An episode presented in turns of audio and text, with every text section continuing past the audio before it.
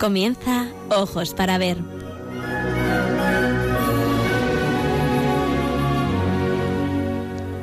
Hoy dirigido por María Ángeles Sobrino.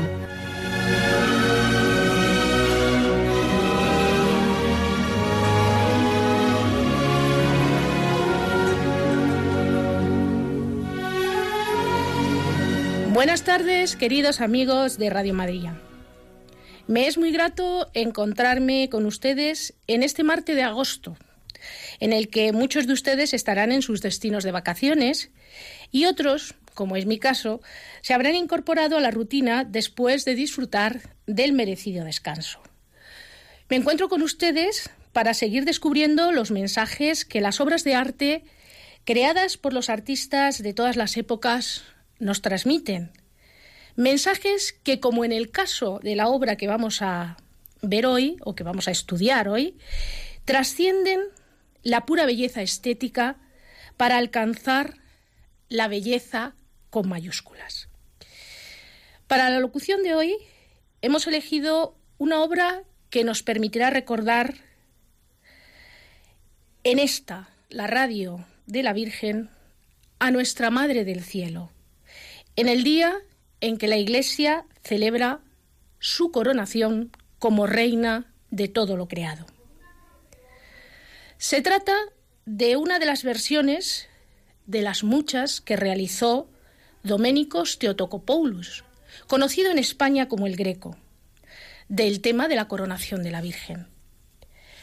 Concretamente, hoy les presento la coronación de la Virgen que pintó para el techo de la bóveda del presbiterio del santuario de Nuestra Señora de la Caridad, en Illescas, Toledo, entre 1603 y 1605. Para los especialistas en el pintor griego, esta es la más bella composición de este asunto que salió de sus pinceles. Para aquellos oyentes que deseen visualizar la obra mientras se desarrolla esta locución, Pueden hacerlo a través de Twitter, en la dirección Twitter arroba Radio María. Esta locución está estructurada en varias secciones para facilitar su comprensión y seguimiento. Comenzaremos con el texto que pudo inspirar, entre otros, al pintor. Después nos preguntaremos quién fue María y por qué es una mujer excepcional para los cristianos.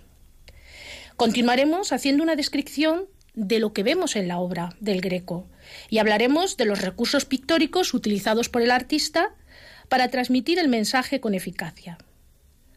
Además de relatarles la historia externa de la obra, es decir, cuál fue su origen y cómo ha llegado hasta nosotros. Y para finalizar, les introduciré brevemente la figura del Greco, autor de la obra que hoy presentamos y comentaremos el contexto histórico-artístico en el que desarrolló su arte. Comenzamos con la palabra.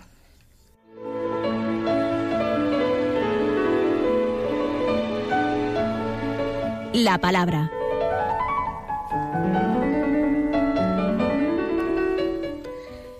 Como les decía, comenzamos con la palabra.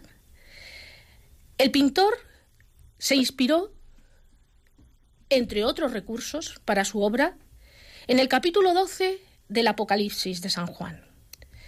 Me van a permitir que les lea este capítulo.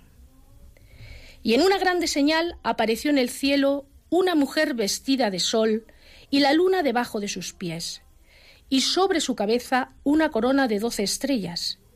Y estando encinta, clamaba con dolores de parto, y sufría tormentos por parir. Y fue vista otra señal en el cielo. Y he aquí un grande dragón bermejo, que tenía siete cabezas y diez cuernos, y en su cabeza siete diademas. Y su cola arrastraba la tercera parte de las estrellas del cielo, y las echó en tierra, y el dragón se paró delante de la mujer que estaba para parir, a fin de devorar a su hijo cuando hubiese parido, cuando hubiese nacido. Y ella parió su hijo varón, el cual había de regir todas las gentes con vara de hierro, y su hijo fue arrebatado para Dios y a su trono. Y la mujer huyó al desierto, donde tiene lugar aparejado de Dios, para que allí la mantengan 1270 días. Y fue hecha una grande batalla en el cielo. Miguel y sus ángeles lidiaban contra el dragón, y lidiaba el dragón y sus ángeles. Y no prevalecieron, ni su lugar fue más hallado en el cielo.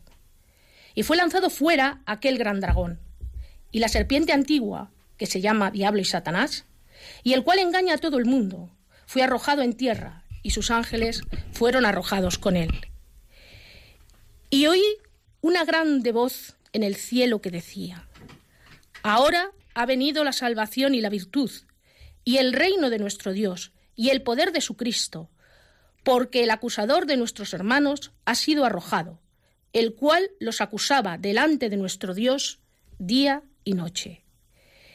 Y ellos le han vencido por la sangre del Cordero y por la palabra de su testimonio, y no han amado sus vidas hasta la muerte. Por lo cual, alegraos, cielos, y los que moráis en ellos, ay de los moradores de la tierra y del mar, porque el diablo ha descendido a vosotros, teniendo grande ira, sabiendo que tiene poco tiempo. Y cuando vio el dragón que él había sido arrojado a la tierra, persiguió a la mujer que había parido al hijo varón. Y fueron dadas a la mujer dos alas de grande águila, para que de la presencia de la serpiente volase al desierto, a su lugar, donde es mantenida por un tiempo y tiempos y la mitad de un tiempo.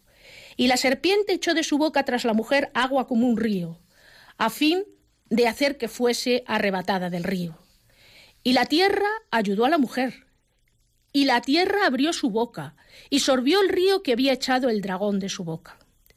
Entonces el dragón fue airado contra la mujer y se fue a hacer guerra contra los otros de la simiente de ella, los cuales guardan los mandamientos de Dios y tienen el testimonio de Jesucristo.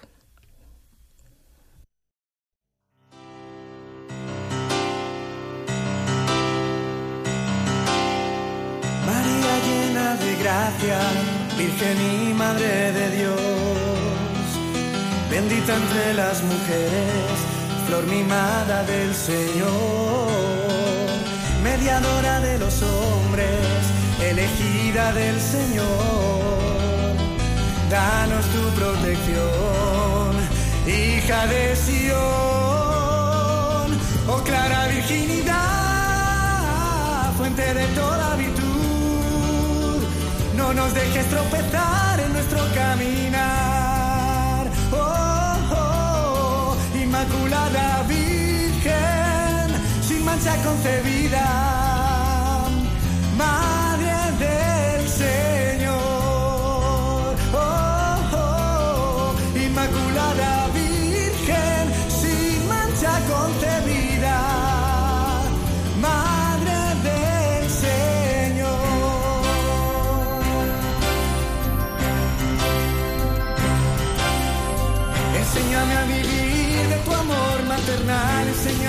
A con fidelidad, honor a la Trinidad, Madre de la verdad.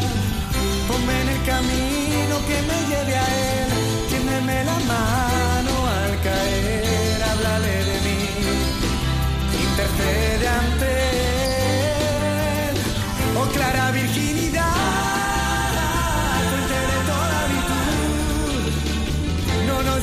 en nuestro caminar. Oh, oh, Inmaculada sin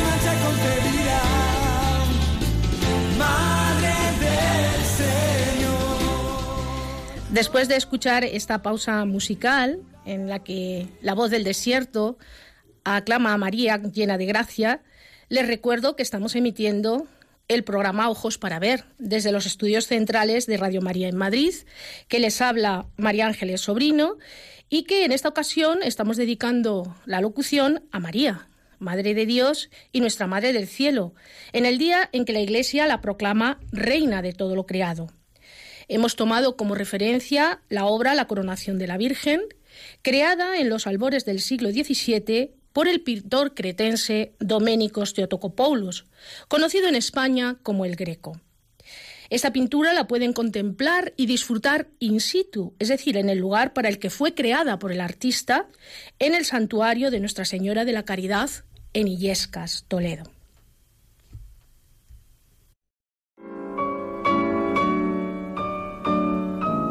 El personaje.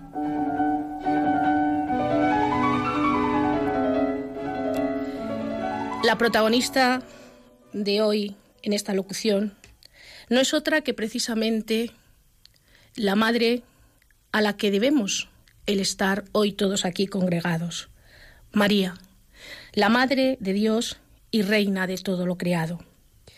Pero ¿quién fue María? María nació en Nazaret. Según la tradición, sus padres fueron los judíos San Joaquín y Santa Ana.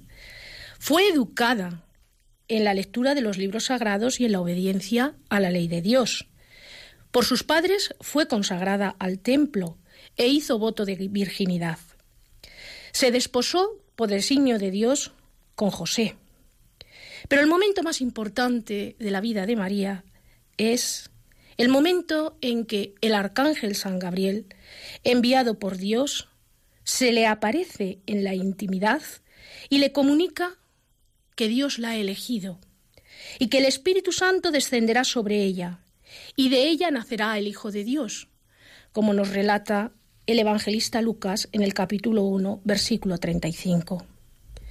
La joven María aceptó su misión de ser la portadora de Cristo con las siguientes palabras, hágase en mí según tu palabra.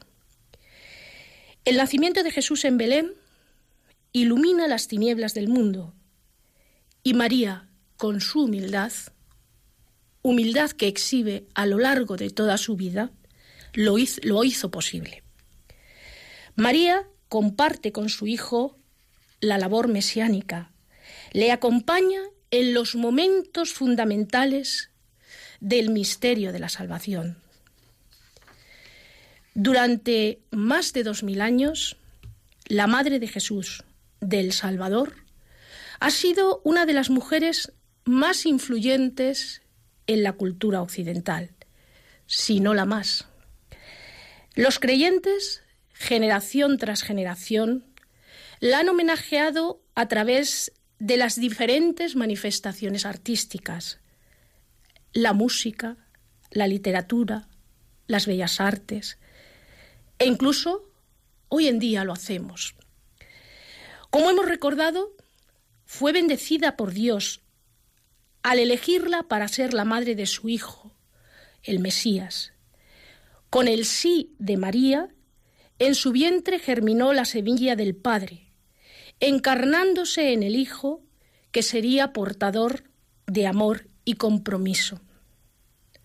La devoción por María existe desde la Iglesia primitiva.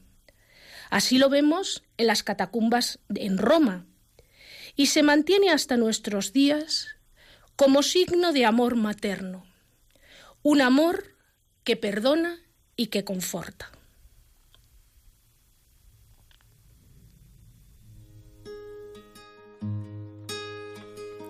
¿Quién pudiera ser como tú, María?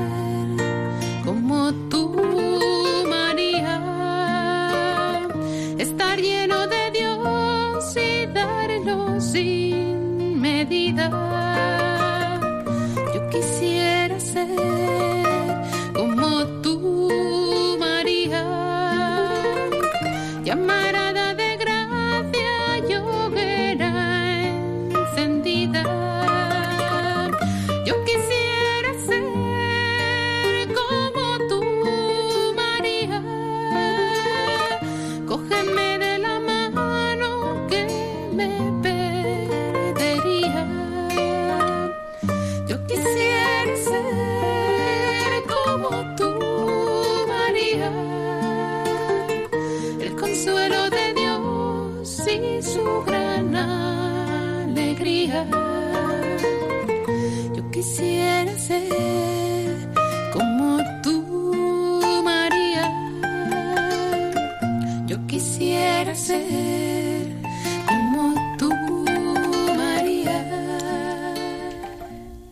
Ojalá y seamos como ella, como nos cantaba Ana Moya.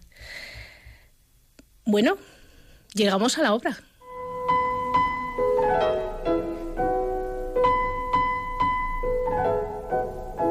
La obra.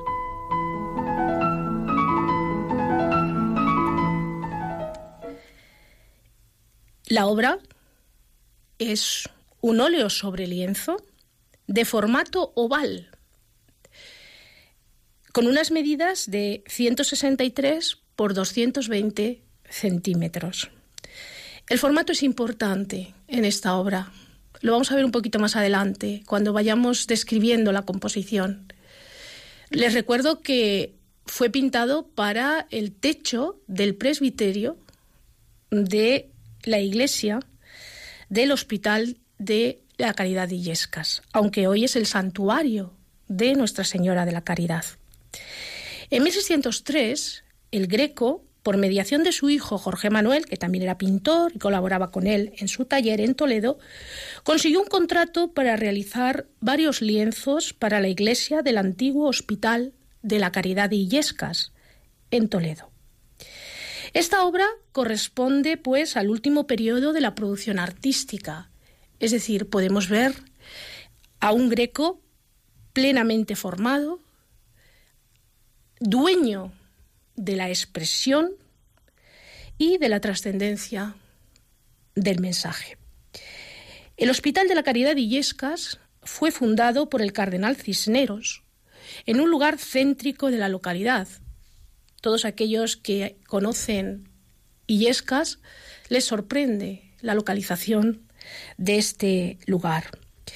El edificio original fue realizado por Pedro Gumiel, arquitecto que trabajó en la Universidad de Alcalá de Henares, también una obra patrocinada por el cardenal Cisneros.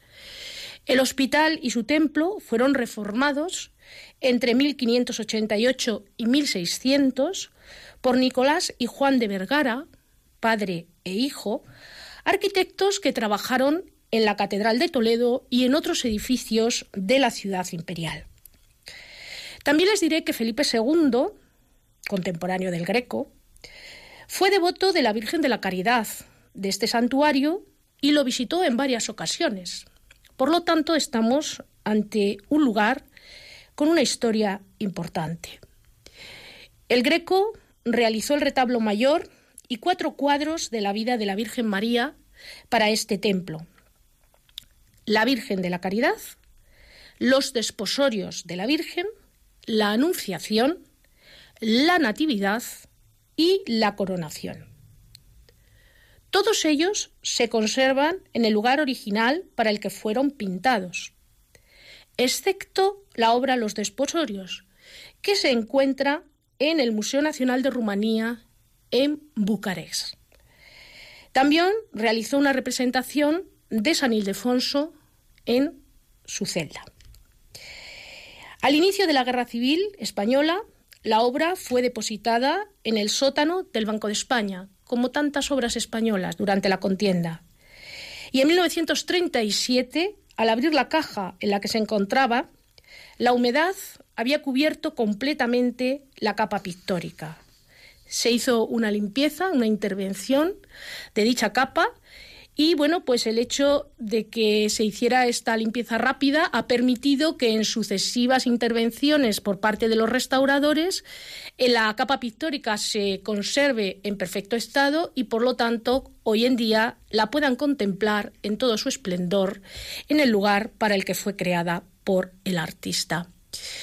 Eh, las últimas intervenciones sobre las obras del Greco, desde el punto de vista de las restauraciones, han tenido lugar en los últimos años porque, si recuerdan, en el en 2014 se conmemoró el centenario del fallecimiento del pintor. Y no solo se hicieron importantes exposiciones en, en España y fuera de España, sí, pero también se restauraron muchas de las obras del artista.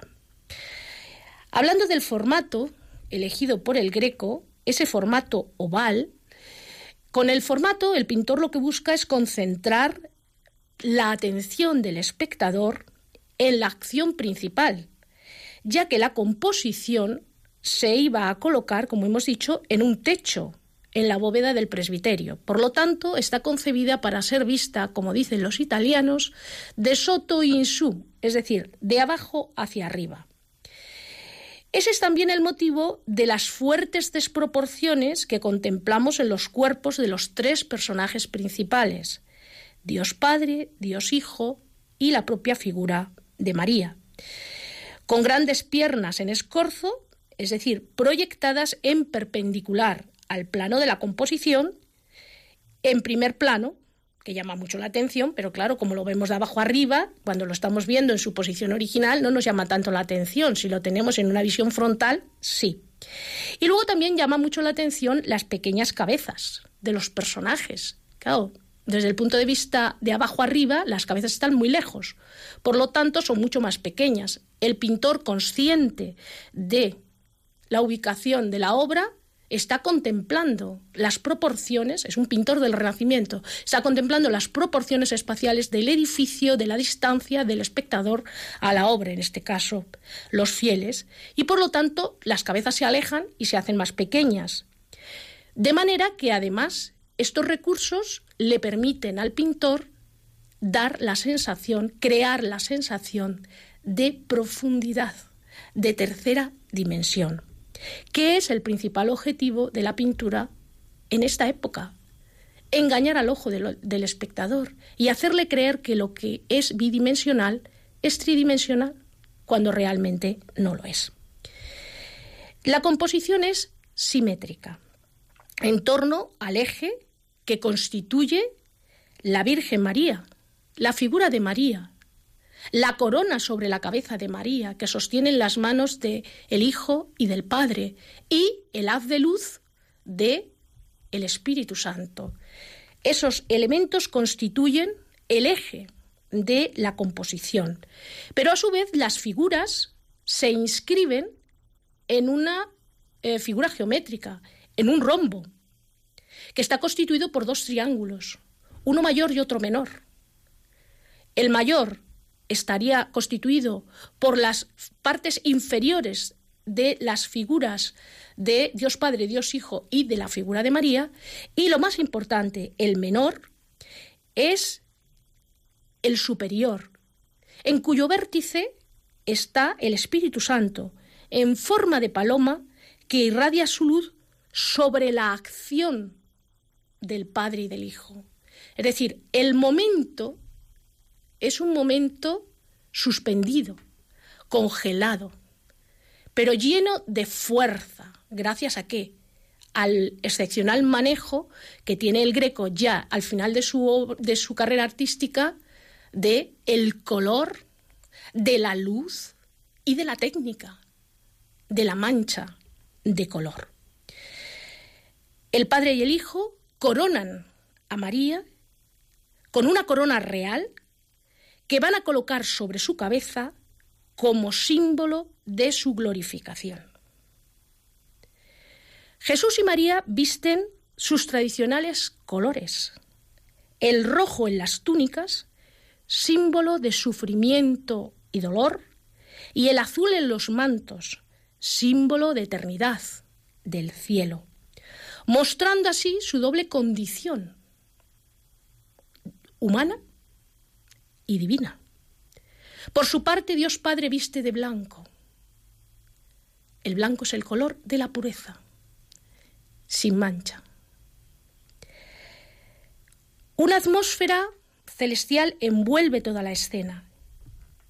El, el estatismo perdón, de la composición, hemos dicho que es una escena como congelada, el estatismo de esta composición queda roto por el dinámico grupo de ángeles que ha elevado a María al cielo, la disposición en diagonal de los pliegues, de los ropajes de los personajes y esas nubes que caen en cascada y crean como una especie de trono en el que se sientan los personajes, donde aparecen querubines, arracimados, ángeles revoloteando, ahí es donde está el movimiento, en los elementos celestiales.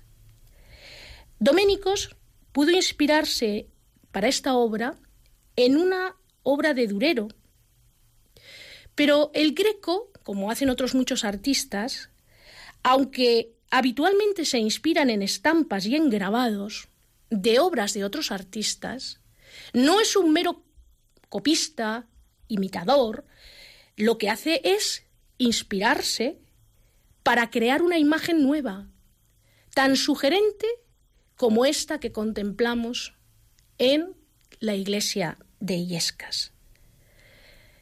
El colorido, la iluminación, esa factura, todos estos elementos que son la esencia del arte del greco, proceden de la escuela veneciana. Cuando glosemos brevemente la vida del artista, les hablaré de ellos. La luz resbala por las figuras, creando ese gran efecto cromático. Esta secuencia de la coronación de la Virgen se incardina dentro del ciclo de la vida de María. Es el momento culmen de la vida de María. María ha sido asunta al cielo en cuerpo y alma, y el Padre, el Hijo y el Espíritu Santo, la Santísima Trinidad, reconocen su excepcionalidad y la hacen partícipe de la gloria. Y por eso la reconocen y la coronan, en este caso con una corona real. En otros casos veremos, como por ejemplo la hermosísima coronación de Velázquez, que la corona no es una corona real, es una corona de rosas, una de las flores asociadas a la figura de María.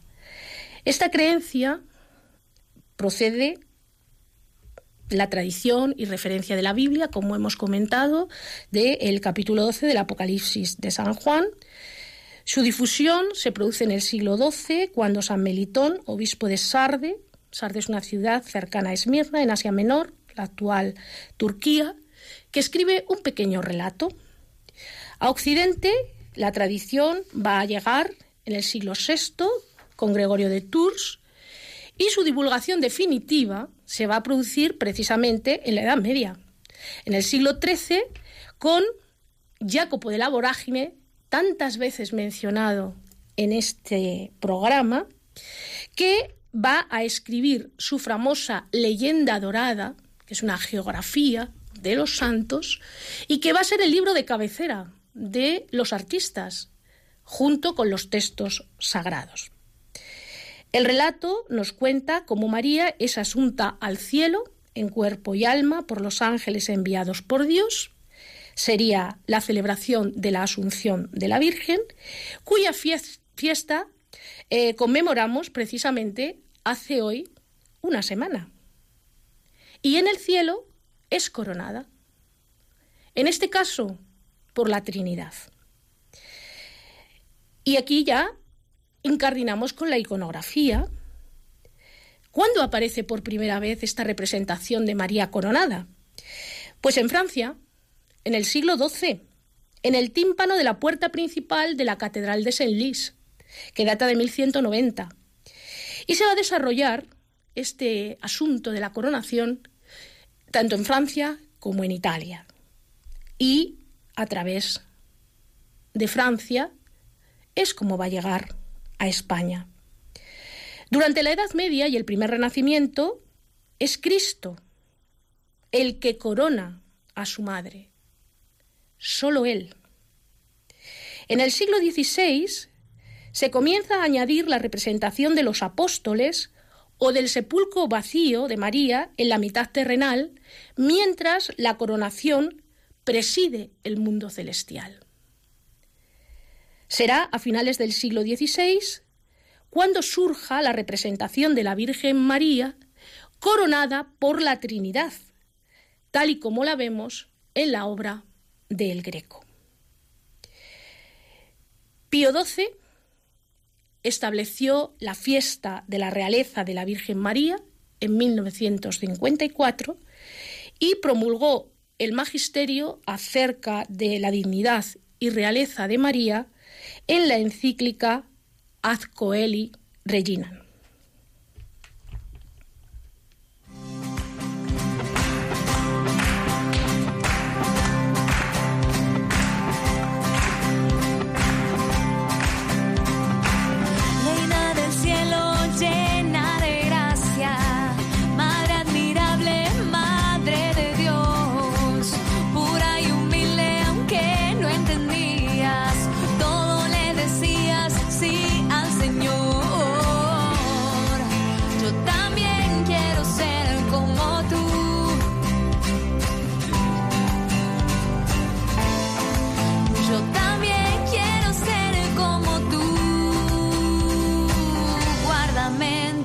Bueno,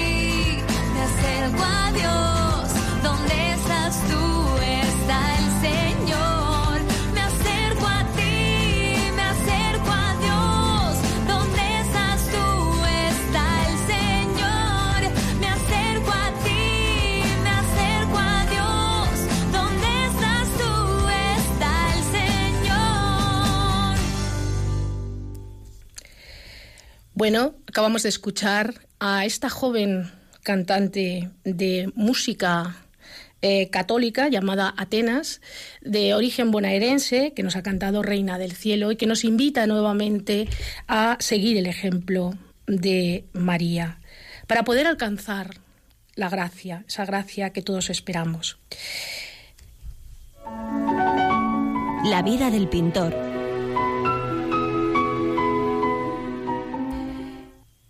Ya hemos conocido la palabra, hemos profundizado y reflexionado un poquito sobre María, su importancia, por qué nosotros estamos aquí hoy hablando de ella, de la Madre, de esa Madre que ora por nosotros, esa Madre que nos cuida, esa Madre que sin verla la sentimos. Hemos tomado como base una obra maravillosa de la última etapa del Greco, la coronación de la Virgen, la glorificación de esa Madre del cielo. Y ahora tenemos que hablar de su autor, Doménicos Teotocopoulos considerado como pintor español porque lo más importante de su carrera artística lo va a hacer para España. Fundamentalmente trabaja para la iglesia toledana, pero es un pintor que no es de origen español. Nació, según su propio testimonio, en la ciudad de Candía, la capital de la isla de Creta, y del dominio veneciano insular conocido como Reino de Candía. Su fecha de nacimiento tampoco es segura. Los especialistas la sitúan entre 1537 a 1540 o 1542. El reino de Candía constituía en el siglo XVI una posesión veneciana desde que fuera comprada a los cruzados en 1204 y sobre todo a partir de 1367, momento en que se inició una segunda y verdadera colonización latina que ponía término a la dominación bizantina de la isla. Como toda isla mediterránea, era como un pequeño continente en miniatura, eslabón de esa cadena de la República Veneciana que formaban una serie de islas que salpicaban el itinerario comercial y estratégico desde Oriente hasta Occidente. Venecia era la puerta de entrada de Oriente en Occidente. La familia en la que nació el Greco tenía la consideración de ciudadanos y bueno, pues tenían un interés por prosperar económica y socialmente.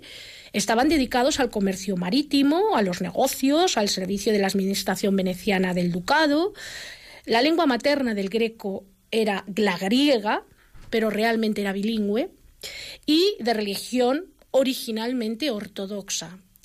Se desconoce si cuando llegó a España y después de estar en España y vinculado con la Iglesia en Toledo, se convirtió al catolicismo. Esto es una incógnita aún hoy en día para los especialistas.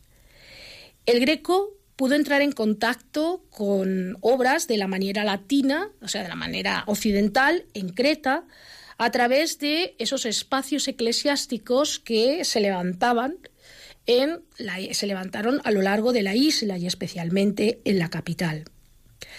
Doménico se formó como pintor en Creta, en un taller de la ciudad de Candía, con maestros en la técnica tradicional de pintor de iconos sobre tabla, de estilo bizantino, superficialmente italianizado, el problema que encuentran los historiadores al abordar esta etapa del pintor es eh, que las obras no están bien definidas, la clientela tampoco, se desconoce si los clientes eran ortodoxos o católicos, es decir, hay muchas incógnitas a pesar de que en los últimos años se ha avanzado bastante en el conocimiento de esta primera etapa de formación del greco, realmente todavía hay muchas incógnitas alrededor del personaje. Tampoco sabemos eh, nada de sus relaciones humanas, eh, profesionales, que pudieran haberle facilitado el traslado a Venecia, a la metrópoli. Pero sí tenemos algo claro, porque aparece reflejado en los documentos y es la antipatía generalizada que mostraban hacia el orgulloso pintor los miembros de la Cofradía de San Lucas en Candía. La Cofradía de San Lucas es la cofradía de los artistas. Bueno, pues aquí tenemos un rasgo que va a mantener también cuando viene a España, es decir, en España va a tener importantes enfrentamientos con sus clientes, sobre todo con la catedral, con, eh, con los estamentos eclesiásticos, precisamente por su orgullo, por su excepcional consideración como artista. Y esto vemos que ya es algo habitual en esos primeros momentos de su vida artística. Bien, pues quizás entre las razones de la marcha de el Greco de Creta a Venecia esté precisamente el hecho de los enfrentamientos con sus eh, compañeros de la cofradía y el hecho de que quisiera ser algo más que un simple pintor de iconos. Es decir, ser un pintor a la manera occidental. Cuando se aborda la producción artística en Italia del pintor, sorprende a los especialistas su capacidad de aprendizaje y asimilación de el arte occidental, porque en solo 10 años, que son los que pasan en Venecia y Roma, pues consigue mm, crear y fijar su arte para luego ya, eh, diríamos, llegar a su clímax en su traslado a España. Pero él cuando viene a España ya es un artista plenamente formado en el arte occidental, y ahora lo vamos a ver, de manera que viene a España con la intención de trabajar para el hombre más poderoso de Europa de esos momentos, que es Felipe II. En ese aprendizaje del greco en Italia, jugaron un papel muy importante los grabados. Esas referencias a las obras de otros pintores como instrumento de inspiración. Recuerden lo que les he dicho, cómo la obra que hoy hemos analizado pudo estar inspirada en una obra de Alberto Durero, cuyas obras se difundieron por Europa eh, de manera muy rápida gracias a la imprenta. Las maneja con libertad y lo que en un principio parecen ser préstamos, es decir, tomar de aquí y de allá, crear unas obras que parecen obras de otros artistas, se convierte en un arte original y lleno de fuerza. También debió de jugar un papel muy importante la posibilidad que tuvo de viajar por Italia, visitando Padua, Mantua, Verona, donde descubre el arte de los manieristas, del correggio, parmigianino, su forma serpentinata. Pero además hay otro aspecto importante que nos eh, refleja esa evolución del pintor, y es que mientras el arte que él había aprendido en Creta era un arte hierático, inexpresivo, sin fondos, él va a incorporar con auténtica maestría esos fondos que van a dotar de naturalidad a sus composiciones. Fondos muy variados en los que aparece la arquitectura y aparece el paisaje.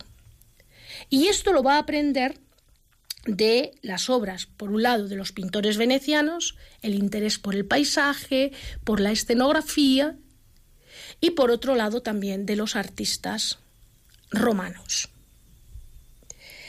En sus pinturas, como les he dicho, vemos estos dos tipos de escenografías. ¿Cuándo viaja el Greco a Italia? Pues el Greco viaja a Italia se cree que a mediados de 1567, permaneciendo en Venecia entre agosto del 68 y noviembre de 1570. Fíjense, dos años apenas eh, está en la ciudad. Esta ciudad se presentará para el Greco como la ciudad del arte. Él es lo que tiene como referencia cuando viene desde Creta.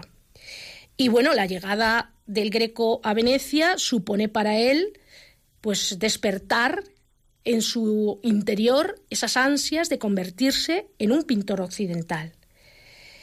En los años en los que el pintor vive y trabaja en la ciudad, vive un momento de esplendor la ciudad, por lo tanto, es una ciudad en ebullición y él se siente eh, influido, imbuido de ese entusiasmo de la ciudad. Sus pintores se interesan por el tratamiento del color como valor plástico, constructivo, en detrimento del diseño que dicen los italianos, es decir, del dibujo defendido por las escuelas florentinas, florentina perdón, y romana. Esta será la primera lección que el greco va a aprender para ser una manera, un pintor a la manera occidental, su principal anhelo en esos momentos. Tiziano, Tintoretto, los basanos van a ser sus referentes para explotar esos valores cromáticos y táctiles del color. Pero el contacto con estos grandes maestros no es un contacto directo en el taller, de maestro a discípulo, sino que él lo que va a hacer es visitar las iglesias, los palacios en las que están las grandes obras de estos maestros y de manera autodidacta va a asimilar el arte veneciano y lo va a transformar. También intuye en este momento, en Venecia, algo que no va a olvidar a lo largo de su vida, y es la dignidad del arte. El arte es algo más que una artesanía, que algo mecánico. El arte es una disciplina y es una filosofía como método de aprender, es decir, de capturar la naturaleza circundante como vía de conocimiento. Empieza así a definirse el artista filósofo, que es el greco, que va a arraigar durante su estancia en Roma y que le va a acompañar a lo largo de toda su vida. Esta es la clave, una de las claves, de por qué el greco no es admitido en la corte de Madrid. El greco no es un mero artesano. El greco es algo más. Ese reconocimiento no le llega al greco. Ese reconocimiento le llega a Velázquez un siglo después, más de un siglo después. Pero realmente el greco ha sembrado la semilla en España de lo que ha de ser un pintor. El greco, en su arte, toma de Tintoretto la siguiente máxima.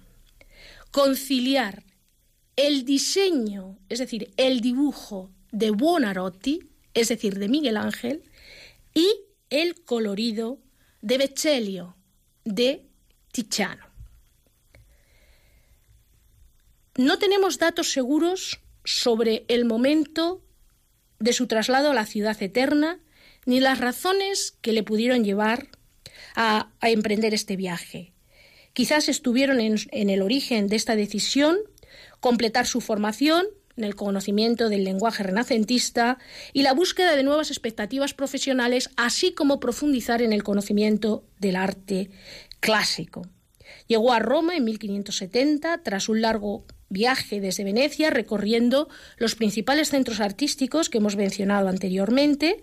Se presenta en Roma eh, parece ser que gracias a través de su amistad con el miniaturista Giulio Clovio, con el que eh, rápidamente establece una estrecha amistad que le va a presentar al cardenal Alejandro Farnese como retratista. En Roma va a residir durante un periodo de tiempo en el Palacio Farnese. Allí va a tener la oportunidad de entrar en contacto con el mundo intelectual en torno al cardenal y el bibliotecario Fluvio Orsini. Y entonces no solamente va a escuchar, sino que va a tener oportunidad de opinar y por lo tanto, bueno, pues va a entrar en ese ámbito del artista filósofo que hemos comentado que también había en Venecia.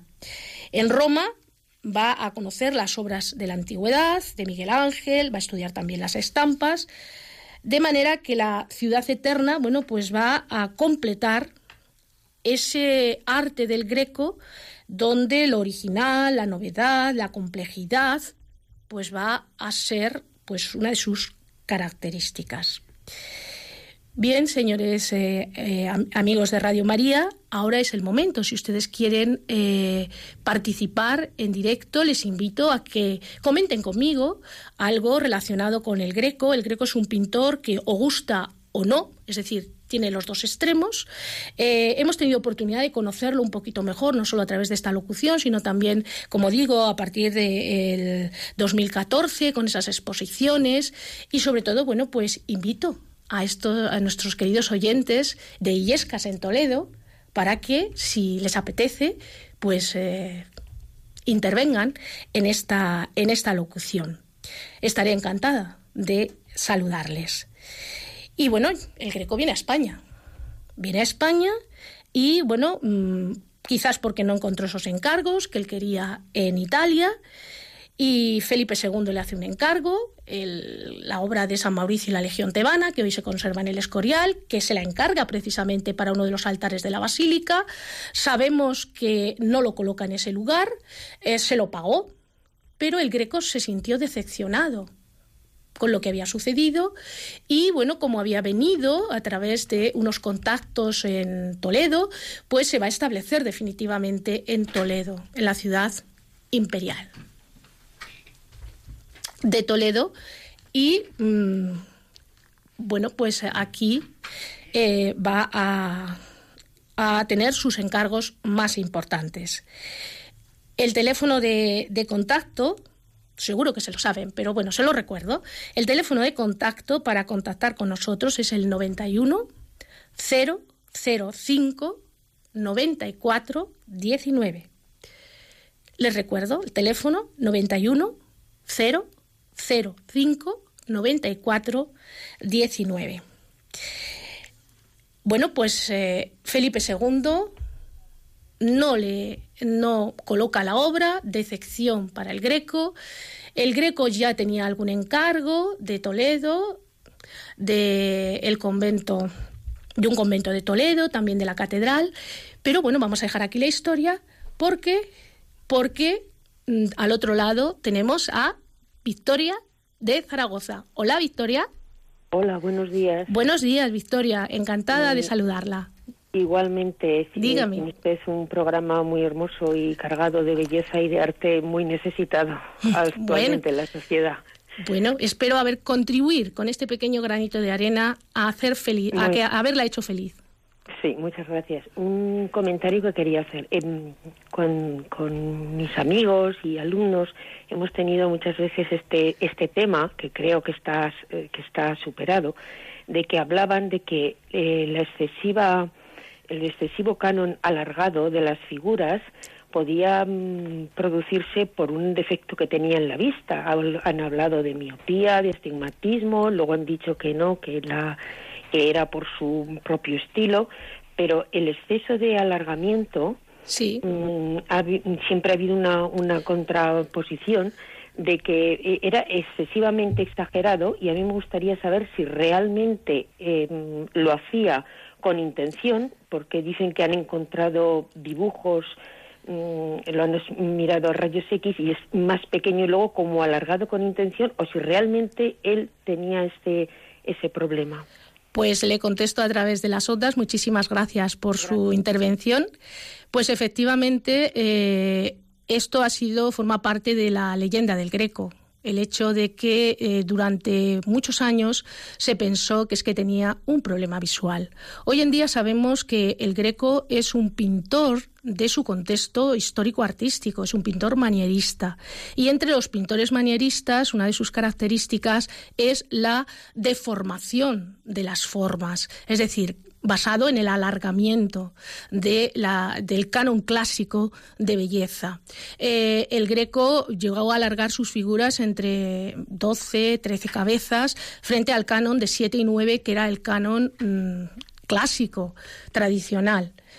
Eh, de, manera, eh, de manera que Hoy en día los especialistas, claro, afirman que efectivamente forma parte de su propio estilo. De hecho, él cuando trabaja en, en, Roma, cuando trabaja en Venecia, cuando trabaja en Roma, incluso las primeras obras que hace en, en, España, podemos apreciar esa influencia del mundo, del mundo italiano y podemos incluso ir viendo cómo paulatinamente su estilo se va, eh, se va alargando, sus formas se van alargando y ese alargamiento tiene que ver también, lo relacionan con cómo el greco intenta expresar a través de las formas, de la luz, del color, de los elementos, esa espiritualidad de la sociedad eh, española de ese momento. Eh, me acaban de pasar un mensaje de Twitter en el que nos dicen desde Escocia, nos mandan este mensaje, el greco y los cinco misterios del rosario nunca serán lo mismo. Gracias. Entonces, bueno, pues le agradezco este, este mensaje a esta persona anónima que desde Escocia ha querido también eh, intervenir en este, en este programa. La ciudad imperial y primada de España, como les he dicho, se convierte en su refugio, su obra se impregna de esa espiritualidad que se respira en la ciudad y la trascendencia de su arte es entendida y aceptada por los intelectuales toledanos. Hoy en día es juicio unánime considerar a El Greco como un artista único, sin precedentes ni continuadores.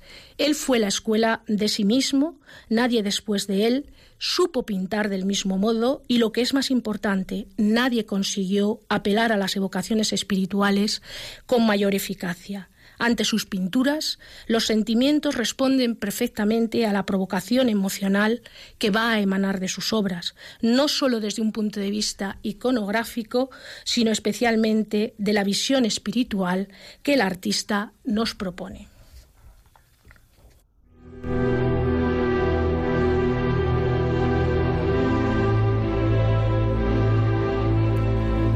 Amigos de Radio María, me despido de todos ustedes agradeciéndoles la atención y la participación. Una vez más, el arte nos ha ayudado a hacer memoria de la historia de la salvación a través de una de las obras más hermosas creadas por uno de los genios de la pintura, el Greco. En ella ha sido capaz de ensalzar la belleza de María, Madre de Jesús y Madre nuestra. Permítame que les dé las gracias, que le dé las gracias también a Rocío García, que ha sido la que ha colaborado conmigo en los controles, en el control de sonido. Me despido de ustedes con esta invocación, que María, nuestra Madre del Cielo, nos acompañe y nos enseñe a andar con la fuerza de la fe. Que Dios les bendiga.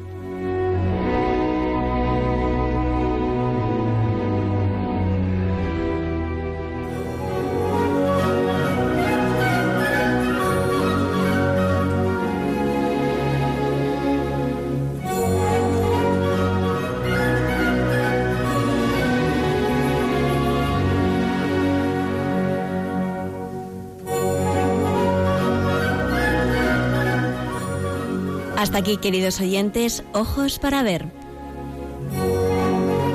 Hoy con la dirección de María Ángeles Sobrino.